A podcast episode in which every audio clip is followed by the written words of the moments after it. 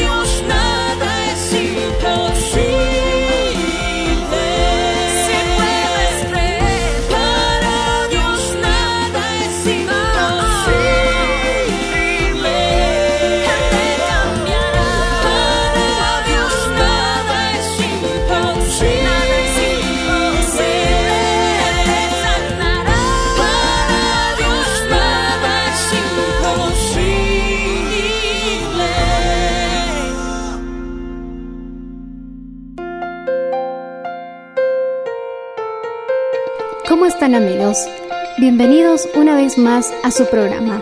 El día de hoy les compartiremos un mensaje titulado ¿A qué le temes?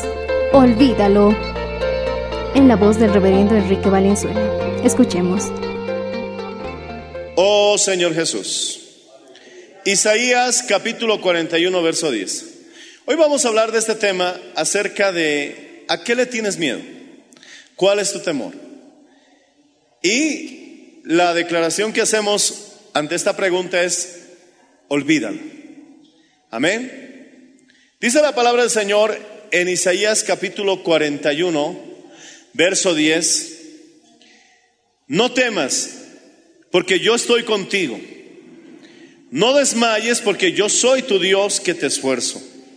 Siempre te ayudaré, siempre te sustentaré con la diestra de mi justicia. Oremos. Padre Celestial, bendice tu santa y tu preciosa palabra y que cada uno de tus hijos y tus hijas puedan salir de este lugar, Señor, fortalecidos, bendecidos, motivados y con ese deseo de alcanzar tu voluntad, la victoria en nuestras vidas. Gracias, Señor, tú eres mayor que cualquiera de nuestros temores. En el nombre de Jesús. Amén. Toma asiento dándole gloria al Señor. No temas, no es que nos hace una sugerencia, no es que nos pide un favor, nos está dando una orden clara. No temas. ¿Por qué? Porque yo estoy contigo, dice el Señor. ¿Por qué tienes miedo? ¿Por qué temes? Yo estoy contigo. Y además incluye, no desmayes, porque yo soy tu Dios, que te esfuerzo. Siempre te ayudaré, no algunas veces, no solo cuando todo esté correcto, no, no, no, siempre te ayudaré, siempre te sustentaré con la diestra de mi justicia. El Salmo 34, verso 4, quisiera que lo subrayes en tu Biblia. Salmo 34, verso 4. ¿Por qué es tan importante orar? En las madrugadas, mi hermano, es bueno que vengas a la oración. Ven, cinco y media, ya está abierto la iglesia. Siete y cuarto, siete y media, ya cerramos, porque terminamos ese tiempo de clamor en la iglesia. Y luego, vente preparado, vente listo, para que vayas directamente a eh, trabajar, a emprender tu faena, como dicen, a desarrollar tus actividades. Y de aquí puedas irte directo, mi hermano, ya a tus compromisos o a los trámites, a lo que tengas que hacer. Calcula el tiempo, gloria al Señor, y ya puedes de aquí irte directamente a tu trabajo si es que es necesario, si no vuelves a casa. Pero el Salmo 34, verso 4, es clave para que nosotros podamos vencer el temor. Dice, busqué a Jehová y él me oyó. Repite conmigo, busqué a Jehová y él me oyó. Cuando tú buscas a Dios, Él te escucha. Cuando buscas al Padre en el nombre de Jesús, Él te oye. Pero no solamente te escucha, sino que el resultado es, y me libró de todos mis temores. Hay muchas personas que están soportando innecesariamente el miedo. Está soportando innecesariamente temores. Está soportando, mi hermano, el trauma de esa sensación, mi hermano, del peligro, de que todo va a salir mal. Como dicen, la ansiedad podemos nosotros vencerla a través de buscar a Dios. Busqué a Jehová, Él me oyó y me libró de todos mis temores. Hay un, nuevo proyecto en tu vida y tienes miedo, hay que orar. Porque invoqué al Señor, busqué a Jehová, Él me oyó y me libró de mis temores.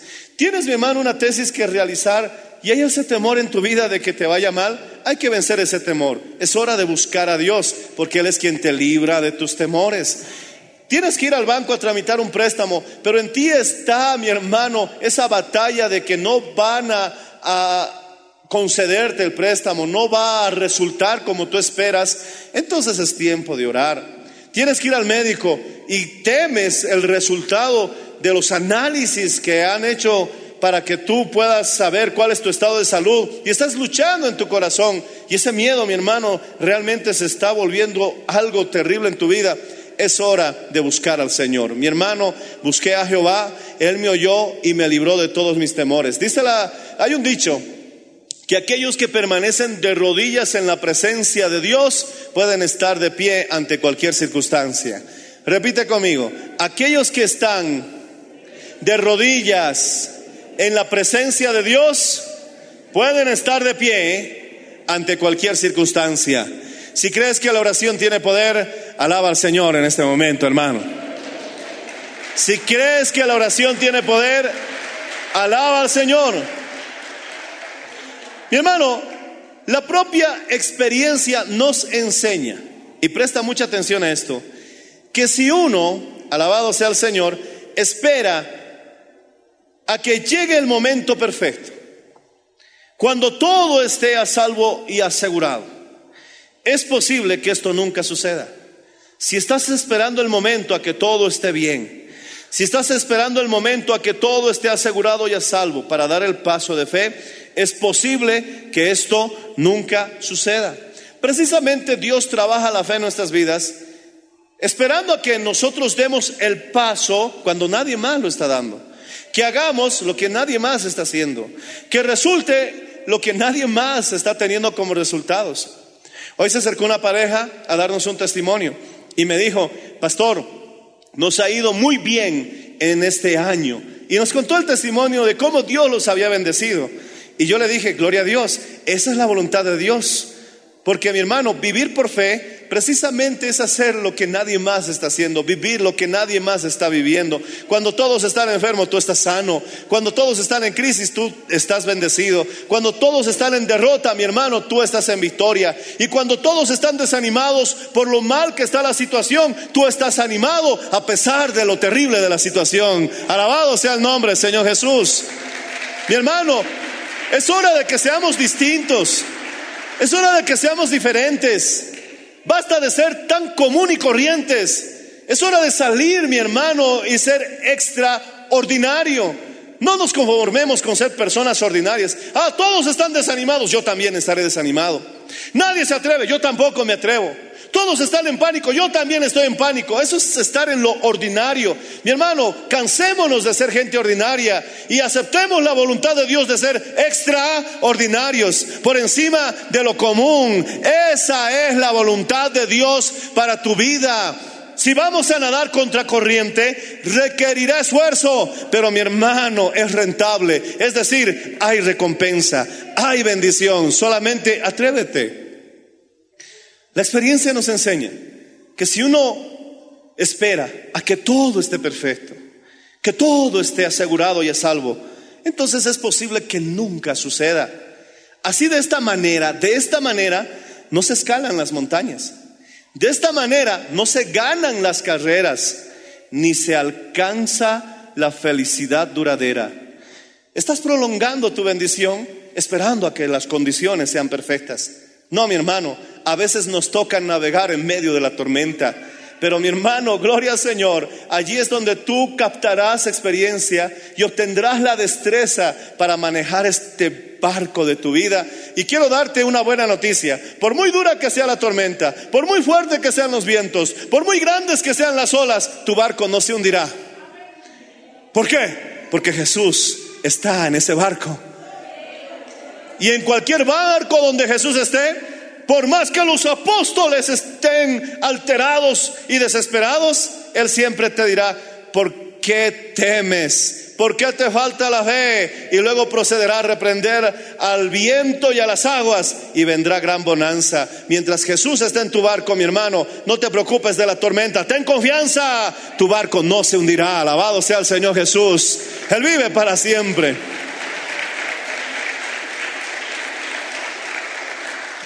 Le escuché a alguien decir, los expertos no tienen la última palabra. No necesariamente, mi hermano, tienes que creer todo lo que digan, entre comillas, los expertos.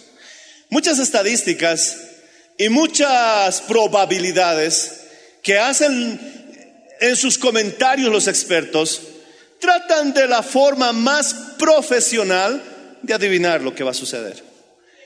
Pero mi hermano, gloria al Señor Jesús, por encima de los expertos siempre está nuestro Dios. Alguien dijo, los expertos construyeron un Titanic y se hundió. Y Noé, uno que no sabía de navegación, construyó un arca. Y mi hermano salvó toda la humanidad. Bendito sea el nombre del Señor Jesús. ¿Qué diferencia había entre el Titanic y el arca de Noé? Es que Dios estaba en el arca. No importa cuán sencilla parezca tu vida, no te vas a hundir. Bendito sea el nombre Señor Jesús. Alábale si lo entiendes, hermano. No importa cuán sencilla parezca tu vida, mientras Dios esté contigo, no vendrá el desastre. Había una mujer que su hija lamentablemente tenía malas amistades. Su madre le rogaba y le insistía, hija, por favor, no salgas con estas personas. No son buenas amistades. Por último, mi hermano, ella insistía en seguir eh, con esas malas influencias. Vinieron sus amigotes a recogerla en un carro que ya estaba lleno de las personas. Y apenas ella iba a ingresar en el grupo, su madre le volvió a rogar, hija, no vayas. No vayas, hijita. Estos muchachos no van por buen camino. Y ella en su rebeldía le dijo, mamá, ya deja de molestarme, me voy. Hija, entonces que Jesús te acompañe. Y ella, mi hermano, de una forma sarcástica le dijo, mamá, si Jesús quiere ir con nosotros, que vaya en la maletera, porque aquí ya no hay campo. Qué terrible es no darle lugar a Jesús en tu vida, hermanos. Como te dije, no importa cuán sencilla parezca tu vida, pero si Jesús está allí, no se hundirá. Triste, lamentable, trágicamente, sufrieron un accidente. Claro, con bebida, con alcohol, con drogas. ¿Qué más se puede esperar? Solamente es cuestión de tiempo para que la tragedia visite a esas vidas. El auto tuvo un accidente. Cayó mi hermano a un barranco. Y cuando la policía, después de sacar los cuerpos y la movilidad con la grúa, ellos abrieron la maletera y lo que les sorprendió es que en la maletera encontraron un maple de huevos. Lo que les extrañó a los bomberos es que no había ni un huevo roto, pero todos los pasajeros habían muerto, pero ni un huevo se había roto. Y su madre se acordó lo que su hija le había dicho. Si Jesús quiere ir con nosotros, que vaya en la maletera. Mi hermano, oh, no quiero que Jesús vaya en la maletera. Quiero que Jesús sea mi copiloto. Es más, que Él sea el piloto. Quiero que Él vaya conmigo a todas partes. Quiero que Él siempre sea la persona más importante y mejor bienvenida en mi vida. Porque si Él tuvo poder para proteger unos simples huevos, es que donde Él está, mi hermano, aleluya, el barco no se hunde. Alabado sea el nombre, Señor Jesús. Ya basta de pelear con el maestro. Ya basta de rebelarte contra Dios. ¿No ves que solamente Él es el único quien puede hacer que tu vida, aún en medio de los grandes desafíos, sea maravillosa? Muchos le tienen miedo enfrentarse a Goliat, pero precisamente eso es lo que trae gloria a tu vida, victoria. Y a través de las tareas más simples, Dios puede llevarte a la mayor, mi hermano, de las alturas en tu vida. David tuvo la tarea de llevar pan y queso a sus hermanos. Y él ya había sido ungido por el profeta Samuel para ser el próximo rey. Él pudiera haber dicho, ¿de qué me sirve tocar el panderito ahí, tililín, talalán, cuando yo quiero ser un gran predicador? Pudo haber dicho eso. ¿De qué me sirve desinfectar el piso después de cada culto cuando yo tengo que predicar en el estadio? Pudo haber dicho eso. ¿Cómo voy a ir de delivery de pan y queso si yo soy el próximo rey? Pudo haber dicho eso. Pero no, él no actuó así, sino que hizo su trabajo por muy pequeño y sencillo que parecía, lo hizo con toda su pasión. Si iba a tocar el paltero, lo tocaba con toda su energía y con toda su alegría. Si iba a limpiar el piso, iba a dejarlo reluciente como José dejaba los pisos en la casa de Potifar. Y él iba con esa alegría y ese compromiso ir a dejar ese pan, ese queso y ese grano tostado a sus hermanos. A tal punto que sus hermanos malinterpretaron ese entusiasmo de que él había venido a ver la batalla. Y le dijeron, tú viniste a ver la batalla. ¿Por qué estás tan alegre? ¿Por qué tanto entusiasmo? Pero no, mi hermano, no importa lo que la gente piense de nosotros, nosotros estamos correctos y sabiendo lo que hacemos. Cualquier cosa que hagáis, hacedlo como para el Señor. Decimos amén, hermano. Oh, gloria, no nos importa los comentarios de los demás. Porque hay algunos que si no les pagas, no hacen nada. Pero bienaventurados aquellos que hacen todo, aunque no les paguen. Bendito sea el Señor. Los que trabajan por el dinero, cuando no hay dinero, ya no hay motivación. Pero los que trabajan sin importarles el dinero, ellos son los que alcanzan, mi hermano, las metas más altas, porque su motivación es su meta, no el dinero. Alabado sea el nombre de Jesús. ¿Cuántos en esta crisis han dejado de trabajar? Porque no hay dinero. Pero mi hermano, los que siguen trabajando, a pesar de que no ven el dinero, ellos son los que reciben la recompensa. Tu motivación, en otras palabras, no debe ser el dinero que puedes conseguir. Tu motivación debe ser ser el mejor en lo que estás haciendo. Ellos son los que prosperan. Ellos son los que alcanzan alturas. Si lo entiendes, alaba al Señor. Bendito sea el nombre de Jesús de Nazaret. Oh, gloria al Señor. Si lo entiendes, alaba al Señor. Entonces David, mi hermano, dejó los panes, dejó los quesos, pero luego escuchó al gigante decir, insultos contra el ejército de Dios. Todos estaban temblando, todos estaban atemorizados. Mándame a alguien que pelee conmigo, decía el gigante. Nadie quería ir, pero David al escuchar eso se llenó de enojo, se llenó de celo y dijo, ¿quién es este incircunciso?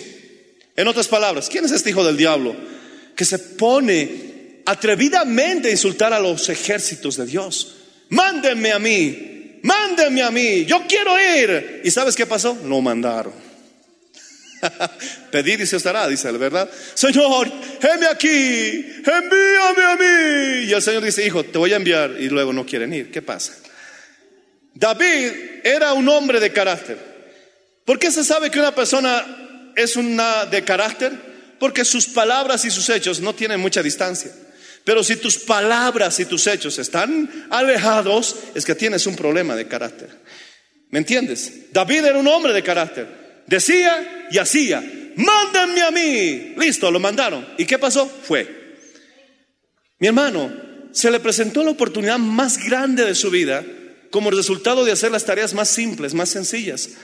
Pero pastor, ¿qué oportunidad yo puedo tener detrás de la cocina? ¿Qué oportunidad yo puedo tener de limpiar bien mi casa? ¿Qué oportunidad puedo tener de simplemente colaborar en tareas sencillas en la iglesia? Tú no sabes lo que Dios es capaz de hacer detrás de esa entrega de pan y queso, hermanos. Parece simple, pero te está esperando algo mayor. Peleó contra el gigante, derribó al gigante, le cortó la cabeza y esa fue la puerta que se le abrió para que él comenzara una carrera militar hasta el reino. Gloria al Señor Jesucristo. Oh, mi hermano, si David no hubiera aceptado hacer esa tarea simple y sencilla que muchos desprecian, seguramente hubiera retrasado la promesa y no hubiera llegado en su tiempo oportuno al trono. No retrases la promesa de Dios. Sé fiel en lo poco, dice el Señor. Yo te pondré sobre lo mucho. Te estoy probando con ese piso. Te estoy probando con esa cocina. Te estoy probando con esa tarea que tú menosprecias y ves pequeña. Porque detrás de eso está esperándote la gran victoria con la que siempre has soñado. Es que no podemos, mi hermano, creer que Dios nos va a entregar algo grande si con las cosas pequeñas no somos fieles. ¿Cómo vas a diezmar de dos millones de dólares si no puedes dar un diezmo pequeño Ahora que estás, mi hermano, quizás en esta batalla, de este momento que es temporal. Así que si quieres ser fiel en lo mucho, sé fiel en lo poco. A mí me enseñaron a diezmar de mis recreos y le agradezco a Dios, porque puedo decir con seguridad, con firmeza y confianza, que yo soy bendito, que yo soy bendito de mi Padre, porque le he creído a su promesa. Oh, gloria al Señor Jesús. ¿Piensas que yo no diezmo? ¿Piensas que yo no ofrendo? Pues piensas mal. He captado esa costumbre y esa bendición desde que tenía 16 años. ¿Por qué a los 16, pastor? Porque me convertí pues, a esa edad.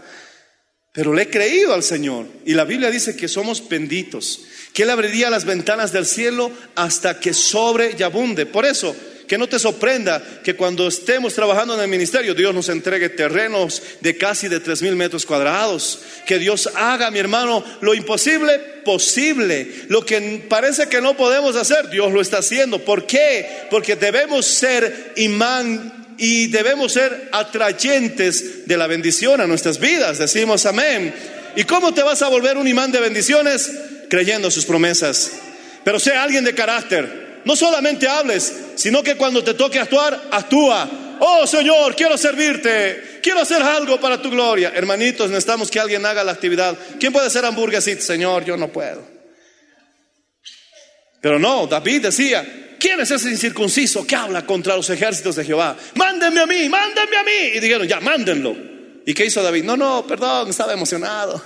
No sabía lo que decía, van a disculpar, permisito, dijo Monchito. No, no, David dijo, me mandan, voy. Voy a hacer lo que digo. Alabado sea el Señor Jesucristo. Alábale, hermano.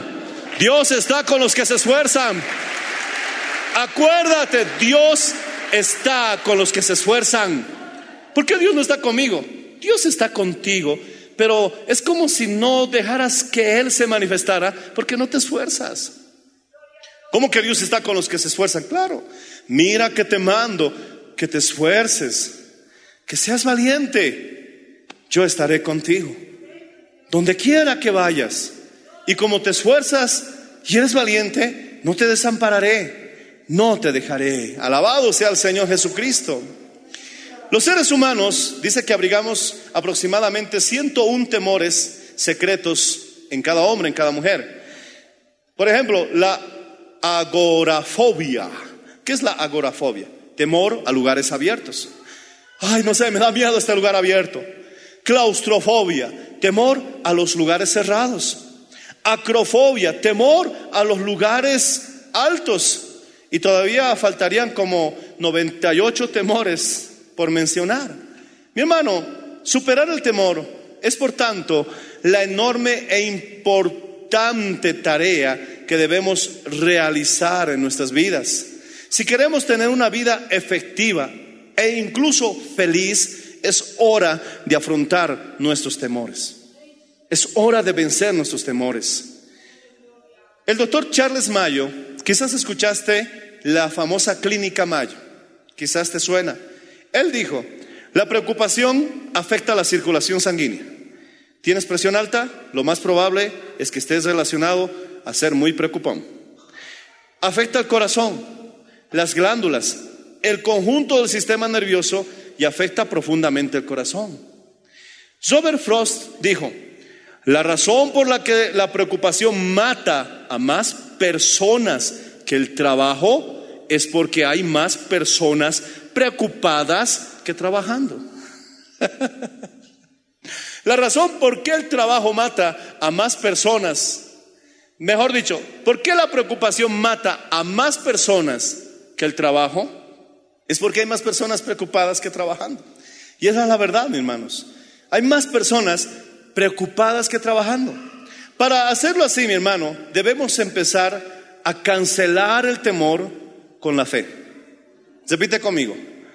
Debo aprender a cancelar el temor con la fe. Cuando uno toma una taza de café, puede anular el efecto del alcohol, si no lo sabías tiene un efecto, mi hermano, que lo cancela. Y en algunos es más rápido y en otros necesita más café, pero tiene ese efecto cancelador. Cada vez que tú tengas temor y estás embriagado, mi hermano, con el miedo, es hora de echarle un poco de cafeína de fe para que cancelemos ese temor. Porque ese temor nos va a postergar. Ese temor solamente nos deja soñar, pero no intentarlo. Ese temor nos permite ilusionarlos, pero no, mi hermano, dar el paso. Oh, mi hermano, en Gálatas capítulo 5, 6 nos dice, ¿qué es lo que activa la fe? Abre conmigo Gálatas 5, 6. Dice que la fe obra por el amor. Entonces vienes y me dices, pastor, realmente tengo que superar este temor. Quiero progresar, quiero emprender, quiero que mis hijos vayan a una buena escuela, quiero que mis hijos eh, no se metan en la delincuencia y quiero superar el temor de que mis hijos les vaya mal en la vida. Necesito fe. Usted ha dicho que la fe cancela el temor, pero ¿cómo consigo fe? Entonces la Biblia dice que la fe es activada por el amor. Cuando te esté faltando la fe, cuando sientas que no estás pudiendo creer, cuando estás realmente urgido y necesitado de fe, ¿cuántos necesitan fe? Digan amén. Y cuando veas que tienes esa necesidad, es hora de hacer un acto de amor. Cada vez que haces un acto de amor, lo dice la Biblia, son fórmulas simples, sencillas, prácticas. Cada vez que haces un acto de amor, estás activando la fe en tu vida. Cuando tú compartes algo con un necesitado, la fe se activa en tu vida. Dice que la fe actúa por el amor. Cuando le sonríes a una persona y le haces sentir bien, estás activando la fe en tu vida. Cuando te sientes realmente temeroso y estás urgido de cancelarlo con la fe, ese temor necesita ser anulado con la fe, pero ves que la fe te está faltando, entonces el otro recurso que te queda es hacer un acto de amor. Abraza a tu esposa, bésala, Dile que la amas, que estás agradecido con Dios porque ella está contigo todo este tiempo y verás que tu fe empezará a recuperarse. Ayuda a algún necesitado, alienta a alguna persona. Cualquier acto de amor que tú puedas manifestar a alguno de tus prójimos, eso te ayudará a que se active la fe y cuando la fe despierta, gloria a Dios, el temor se cancela, tiene que irse. Oh, es cierto, el temor es una fuerza poderosa, pero más poderosa es la fuerza de la fe que es activada por el amor. Alábale si lo entiendes, hermano. Quizás la solución de muchas personas que viven en derrota simplemente pudiera ser un acto de bondad. Sea amable con tu hermanito. Sea amable con tu hermanita. ¿Por qué tienes que romper sus muñequitas? ¿Ah? El hecho de que no te simpatiza no es para que le hagas la vida imposible. Por malosa, te estás reduciendo la fe. Y cuando venga el temor no tendrás el recurso para vencerlo. Sé más amable con tu mamá. Deja de ser respondón, respondona. ¿Qué es eso de jalar la jeta? Y después tú te sientes mal, estás llorando, es que soy cristiano, doy mal testimonio y al día siguiente estás repitiendo lo mismo. Ves a tu padre, ves a tu madre. Es hora de ya aprender a controlarnos y a mostrar más afecto, más amor. Y verás que cuando venga el temor, tu fe estará lo suficientemente despierta para cancelarla y decirle, temor, no hay lugar para ti soy un hombre, soy una mujer de fe. Alabado sea el nombre, Señor Jesucristo. Él vive. No se distraiga en ideas, ni tampoco pierda el tiempo abrigando ideas que alimenten el temor. Pastor, va a venir la segunda ola. ¿Y qué vamos a hacer? Vamos a surfear, mi hermano. Claro, es que una ola puede representar para uno la tragedia, cuando para otro puede significar diversión. Sabes, quiero decirte que no viene la segunda ola. Prefiero decir que Cristo vuelve pronto. Eso es mejor. Y vamos a estar bien.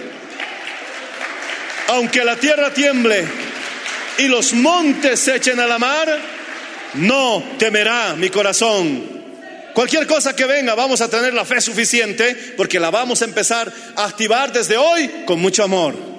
Mucho amor. Oh, mucho amor. Bendito sea el Señor.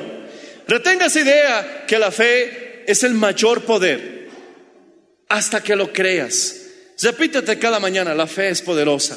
La fe es más poderosa que el temor. Retén esa idea hasta que logres convencerte. Esto puede marcar la diferencia entre el éxito y el fracaso, incluso entre la vida y la muerte. Debes convencerte que la fe es más poderosa que el temor. La adrenalina de la fe. Ya vamos terminando. ¿A qué lo llaman la adrenalina de la fe? Cuando veas que debes actuar, ten confianza, actuarás. Una mujer tenía fobia al agua, tenía un terror realmente traumático al agua.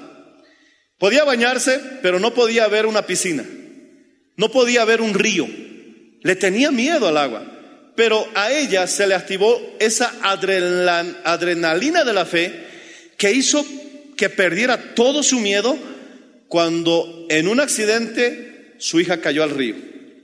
No había quien la rescate, no había quien la ayude. Ella tuvo, mi hermano, que saltar al río y rescatar a su hija. Logró rescatarla y ella misma no entendió de dónde sacó valor para vencer sus miedos y salvar a su pequeña. A eso se lo da el término de la adrenalina de la fe. Una mujer italiana, yo leí este artículo, eh, eh, estábamos eh, estudiando y nos dieron unos artículos para traducir del inglés al español. Y mientras yo leía el artículo que me tocó, para mí fue muy curioso, porque hablaba de una noticia de que en un circo un león se escapó de la jaula. Y este león comenzó a perseguir a un niño pequeño de cinco años, y este niño desesperado corrió detrás de su madre, que era una madre italiana, que al ver que su hijo se veía amenazado por un león, dice que la única reacción que tuvo fue cesar el puño y darle un golpe con toda su fuerza en el hocico del león. Lo que hizo que esto fuera noticia es que la mujer noqueó al león. A esto lo llaman la adrenalina de la fe. Es hora de practicar la fe. Es hora de practicar la fe para vencer el temor. Gloria al Señor Jesucristo. Debes tener la confianza que el poder de la fe en tu corazón se activará el momento que más lo necesites. Puede liberar, mi hermano, esa fe extraordinarios poderes dentro de ti en momentos de crisis. Decimos amén, hermano. Alabado sea el Señor. En realidad, usted tiene suficiente fe. No hay nada que pueda herirle, no hay nada que pueda causarle daño cuando usted puede creer lo suficiente. Alabado sea el Señor. Puede superar el dolor más terrible, puedes subir la montaña más difícil, puedes cruzar el valle más profundo e incluso puedes noquear a un león si es necesario con tal de proteger a tu pequeño. Alabado sea el Señor Jesucristo. Tienes la fe suficiente dentro de ti, solamente actívala. Practica la fe. Te puede sorprender lo que eres capaz de hacer cuando tu fe, mi hermano, despierta. Oh, gloria al Señor Jesús. Debes vencer el temor haciendo aquello que temes hacer. El problema de controlar los propios temores debería tener una prioridad máxima. Repite conmigo. El problema, fuerte, el problema de controlar los temores propios debería tener una prioridad máxima. Un escritor inglés muy conocido, Thomas Carlyle, dijo, el primer deber de un hombre y una mujer sigue siendo el de dominar sus miedos. No es que el temor no exista. Ah, esa persona es valiente, no tiene miedo. No, es valiente porque como tú y yo, tiene temores. Lo que lo hace diferente es que enfrenta sus temores. El ser valiente no significa la ausencia de miedo. El ser valiente significa enfrentar tus temores. Yo también tengo temores, así como tú. Pero lo que nos hará a ti y a mí diferentes de otros es que vamos a enfrentar ese temor. Vamos a aceptar el desafío. Haz aquello que temes hacer. Haz ese viaje. Entra en ese restaurante que nunca te animaste a entrar porque te da miedo. Eh, Visita esa oficina que has postergado tanto tiempo. Pregunta lo que necesitas saber. Haz esa llamada. Atrévete a hacer aquello que tanto temes. Y es hora.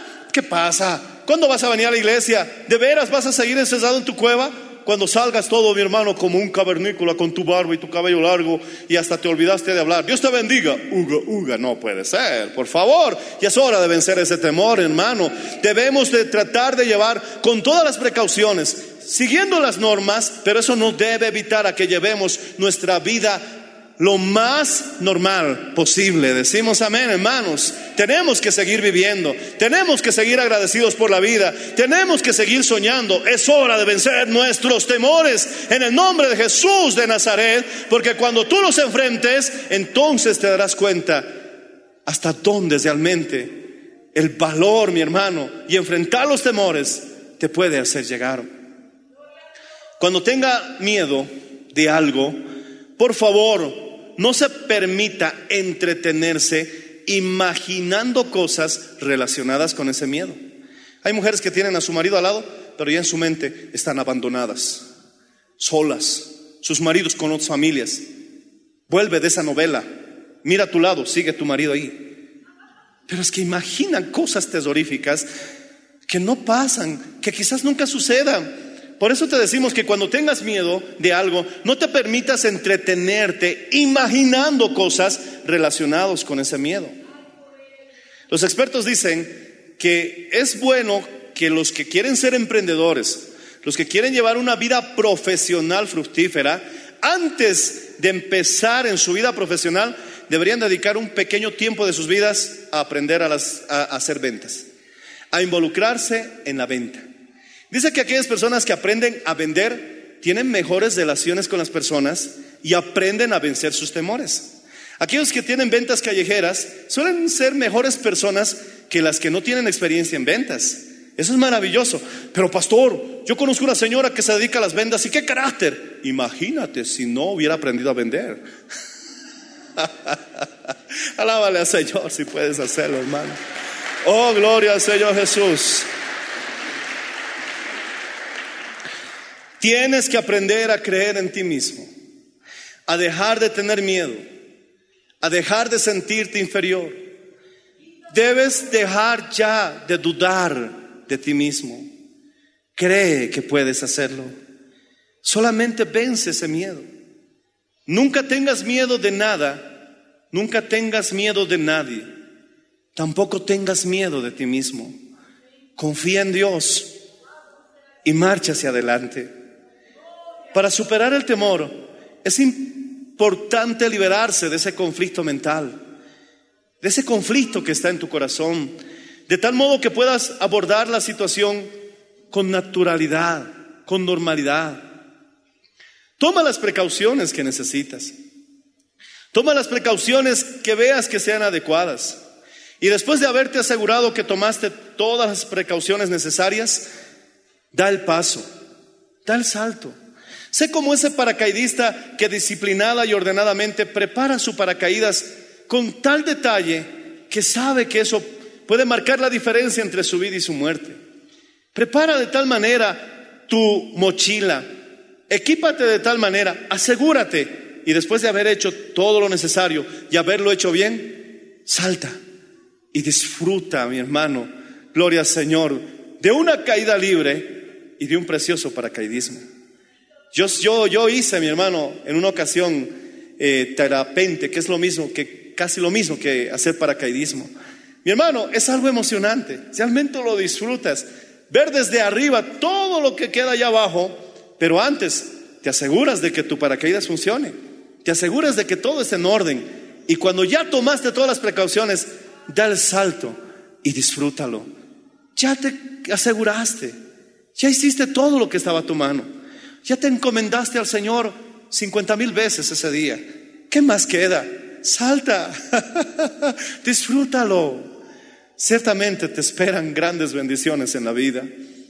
No te estanques tanto revisando lo que ya sabes que está bien. Solamente queda dar una pequeña decisión más. Y todo lo demás es disfrutar lo que viene adelante. Voy a pedirte que te pongas de pie. Alabado sea el Señor. Ten fe en Dios. Ten fe en ti mismo.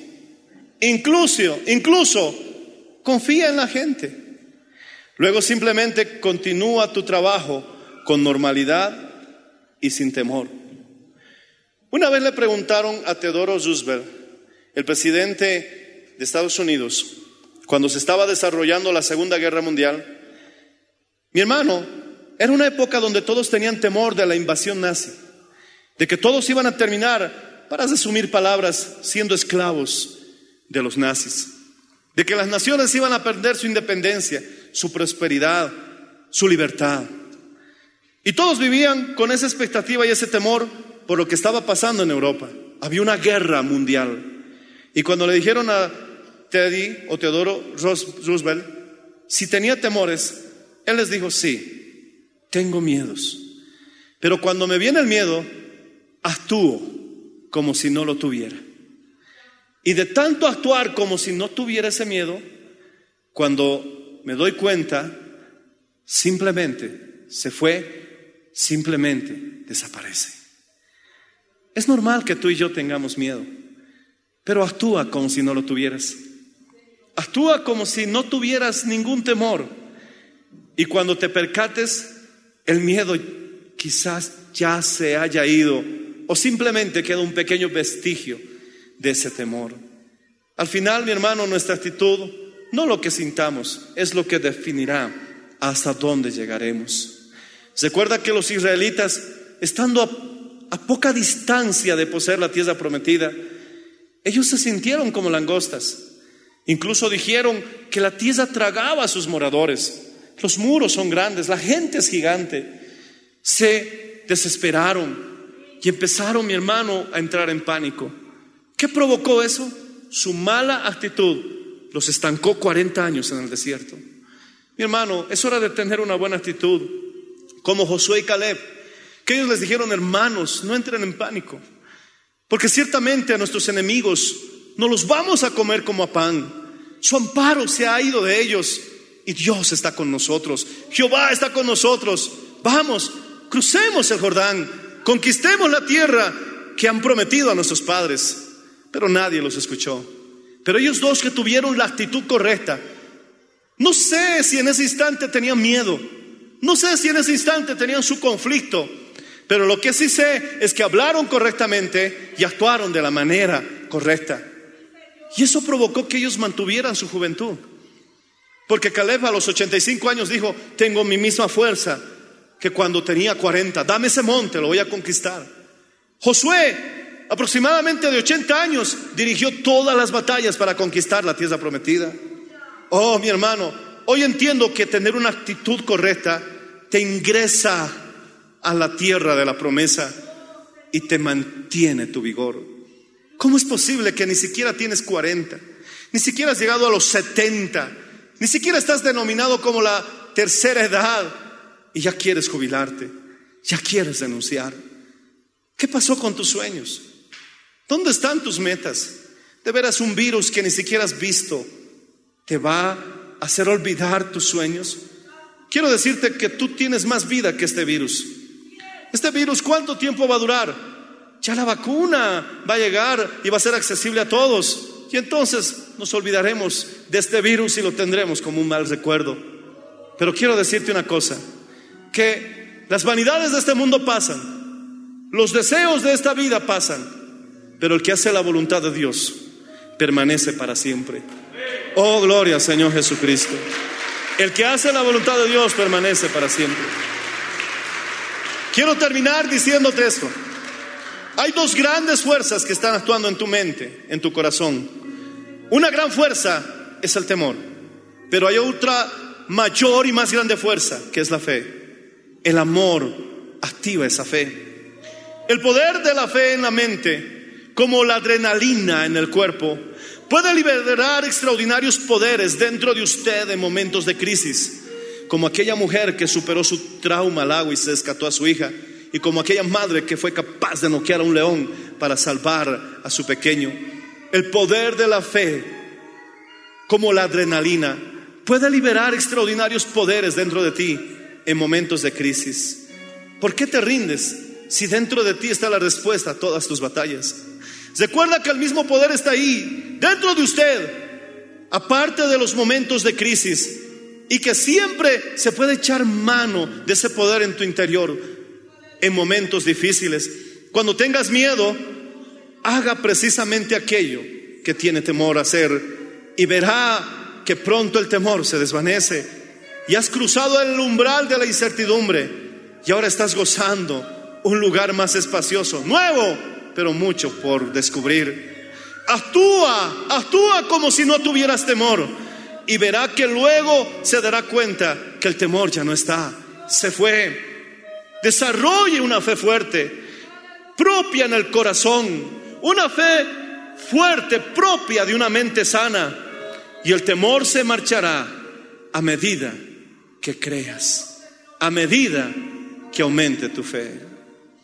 La fe viene por el oír, y el oír la palabra de Dios. Es hora de decirle, miedo, hoy te cancelo.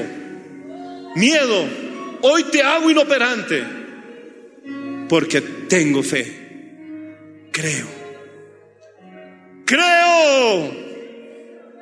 Creo. Dios está conmigo. Creo. Levanta tus manos al cielo. Amigo, tú que me escuchas a través de la radio, que estás viendo este mensaje a través del canal de televisión. Si quieres tú comenzar este desafío, dar este paso hacia adelante en busca de esas victorias que tanto anhela tu vida y salir de ese círculo del que ya estás cansado, el primer paso es que entregues tu vida a Jesús. Sin Él nada lograremos, sin Él nada podremos. Simplemente dile, repite conmigo, todos, Padre Celestial, gracias por tu Hijo Jesús que murió por mí en aquella cruz. Dilo con confianza, Él es mi Señor, lo acepto como mi Salvador. Él es esa grande y extraordinaria persona que ahora vive en lo más profundo de mi ser. Quiero que se manifieste en mi vida cada día más. Dile, creo fuerte que Él murió y resucitó al tercer día.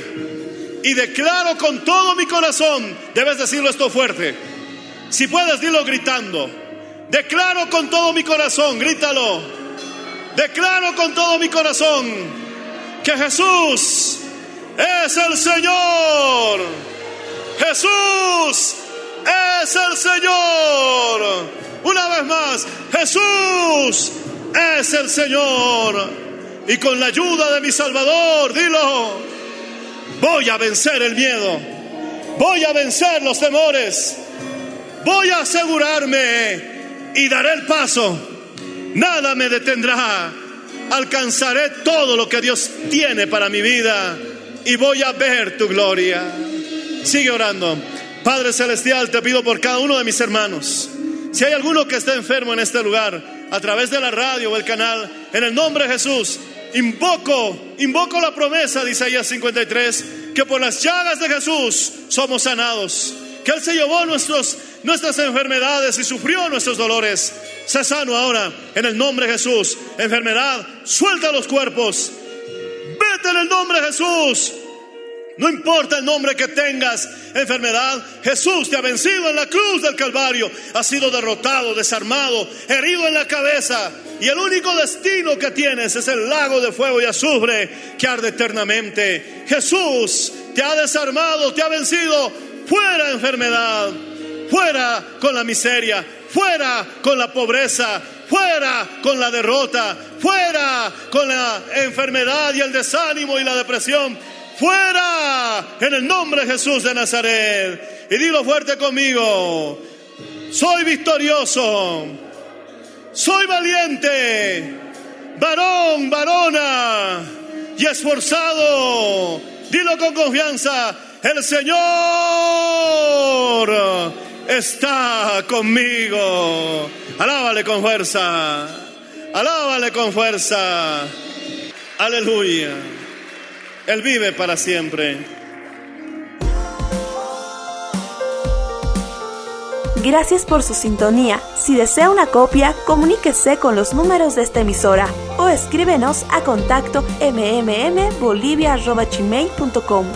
Nos volveremos a encontrar en nuestra próxima edición de Para Dios nada es imposible. Dios les bendiga.